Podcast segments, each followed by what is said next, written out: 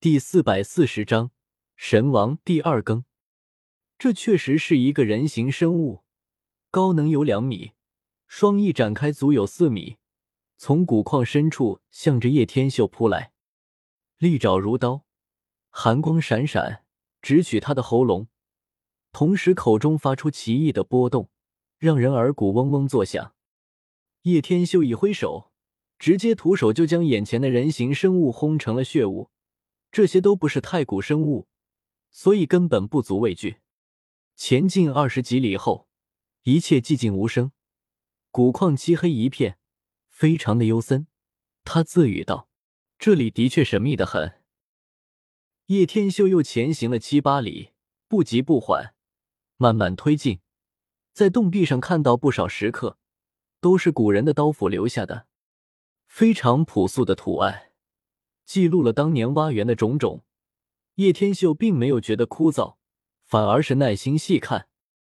起初都是非常琐碎的事情，到后来那些刻图中多了不少尸体，那些人物全都倒在地上，十几万年前的古人。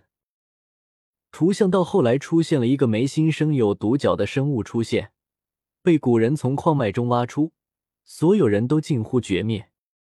这个眉心生角的人长有六臂，此外还有一对羽翼，睥睨天下。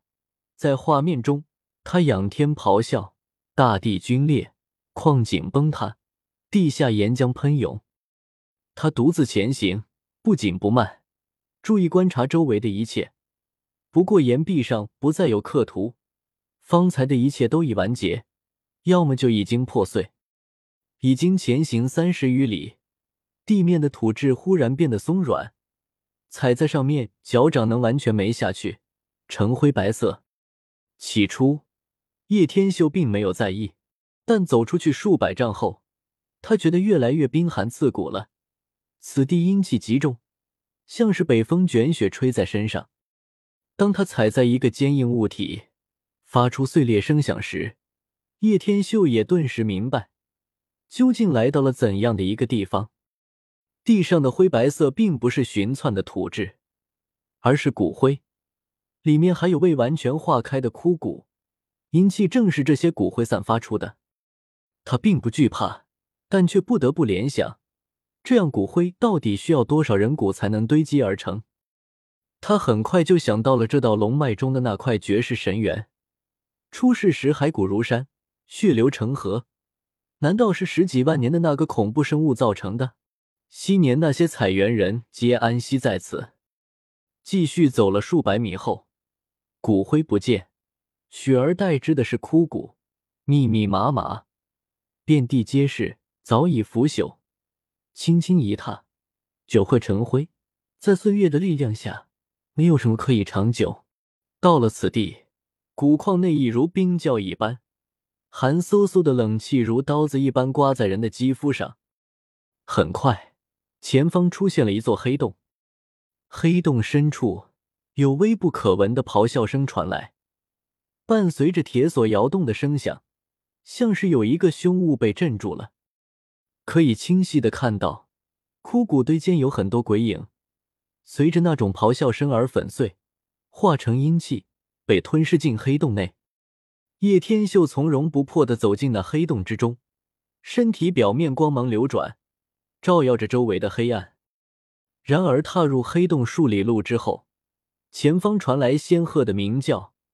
这不是错觉，因为他已经实在是看到一片光明世界浮现眼前。古矿之内不再黑暗，柔和的光华流转，一片祥和与圣洁。这是圆的气息。虽然一片光明，但却不能看得很远，雾气流动。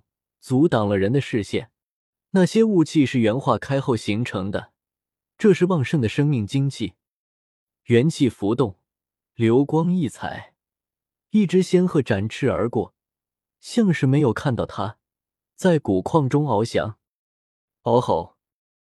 接着他又看到一头地龙，蜥蜴身，龙鳞甲，在不远处爬动而过，庞大的身躯看起来非常沉重。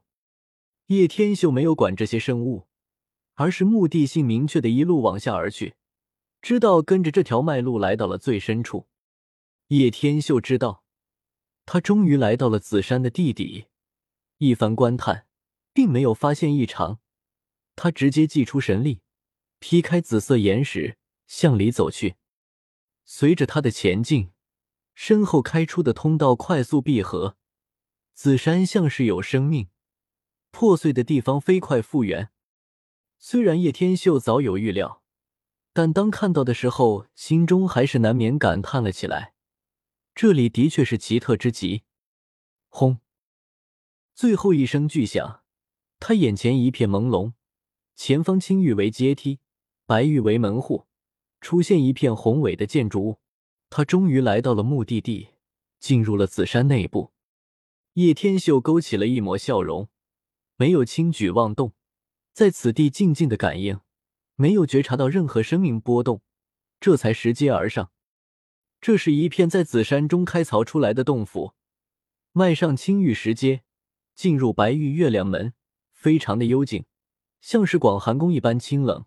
共有九道龙脉，也就是说，应该有九个入口通向紫山内。这片宫殿人去楼空，什么也没有，全都是古玉雕刻而成，没有留下一字一语。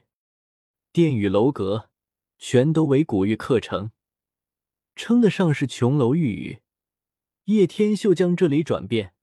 也没有发现任何异常，立马皱起了眉头。不对，不应该什么都没有才对。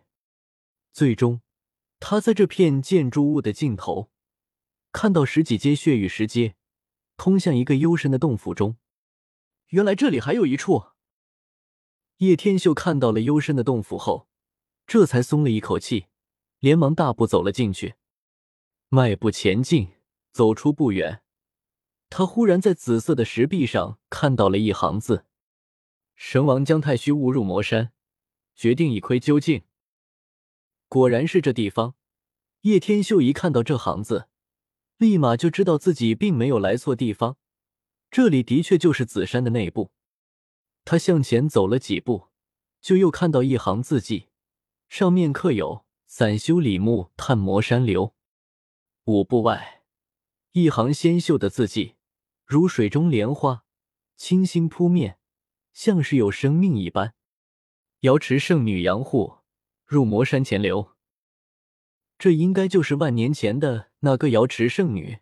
那个圣女踏遍北域，最终失踪了。若是让瑶池圣地的人知道，万年前的瑶池圣女在此地，不知道又是什么景象呢？你是谁？就在这个时候。忽然，一道虚弱的声音响起，叶天秀眉头一挑，并没有被吓到，因为他的确知道这里还有人没死，那家伙恐怕就是神王姜太虚。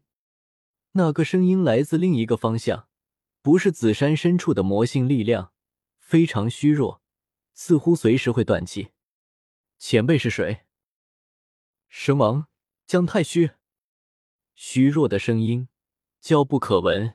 根本不连贯，但是这五个字听在叶天秀耳中，却如天雷一般震耳。果然如此。本章完。